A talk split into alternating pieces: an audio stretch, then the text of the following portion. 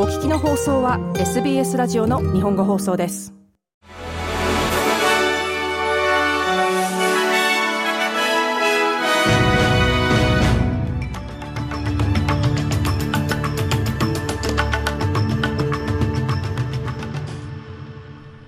9月2日土曜日の SBS 日本語放送ニュースフラッシュ担当は長尾です。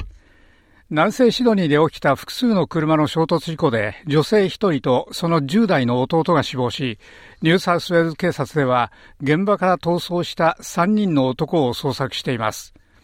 兄弟の車は黒のベンツと正面衝突しましたが、警察ではベンツは昨夜ヘッケンバーグで道路の右側をかなりのスピードで逆走していたものとみています。救急隊が現場で26歳の女性とその15歳の弟の手当てをしましたが、2人とも死亡しました。複数の目撃者が警察に、ベンツは止まっていた車にも衝突して横転し、車から3人の男が這い出してきて、付近に止まっていた4台目の車で逃げたと証言しました。国会への先住民の声に関する国民投票キャンペーンで、アンソニー・アルバニージ首相は、オーストラリア中でイエスキャンペーンが勢いを増していると述べました。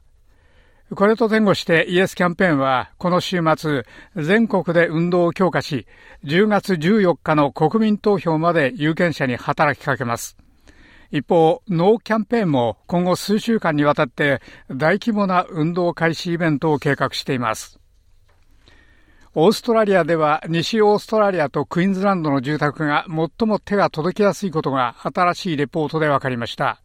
不動産アナリストプロップトラックによりますと、オーストラリアの住宅価格は8ヶ月連続で上昇し、住宅の手の届きやすさはこの30年間で最悪になっています。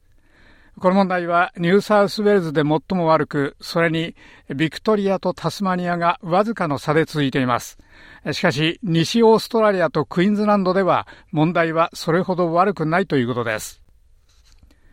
前の保守連合政権の外相ジュリー・ビショップ氏が来週中国で行われる高級会談のために連邦政府の閣僚のグループに参加する予定です。このグループは今度の木曜日に米人で行われる第7回オーストラリア、中国高級対話に参加し、貿易と投資、二国間協力の強化、地域と世界の安全保障などについて話し合います。この対話が行われるのは2020年初頭以来初めてのことです。台風サオラは中国南部の広東省へ上陸し、深セン、香港、マカオは強風に見舞われました。この台風は金曜日にスーパー台風から台風に格下げされましたが、依然として時速220キロに達する強風を伴っています。この台風はこの地方ではこの5年間で最も強力な暴風システムです。最後はスポーツテニスの話題です。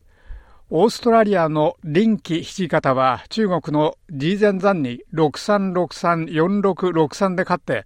全米オープン男子シングルスの4回戦へ進みました。シドニーの22歳土方は、ワイルドカードでこの大会に出場しました。土方は4回戦ではアメリカの第10シードフランシス・ティアフォーと対戦します。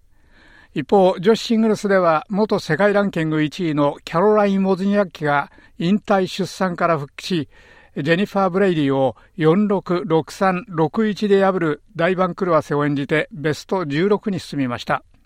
以上、SBS 日本語放送ニュースフラッシュでした。なお、日本語放送のポッドキャストをお聞きになるには、sbs.com.au スラッシュジャパニーズをご覧ください。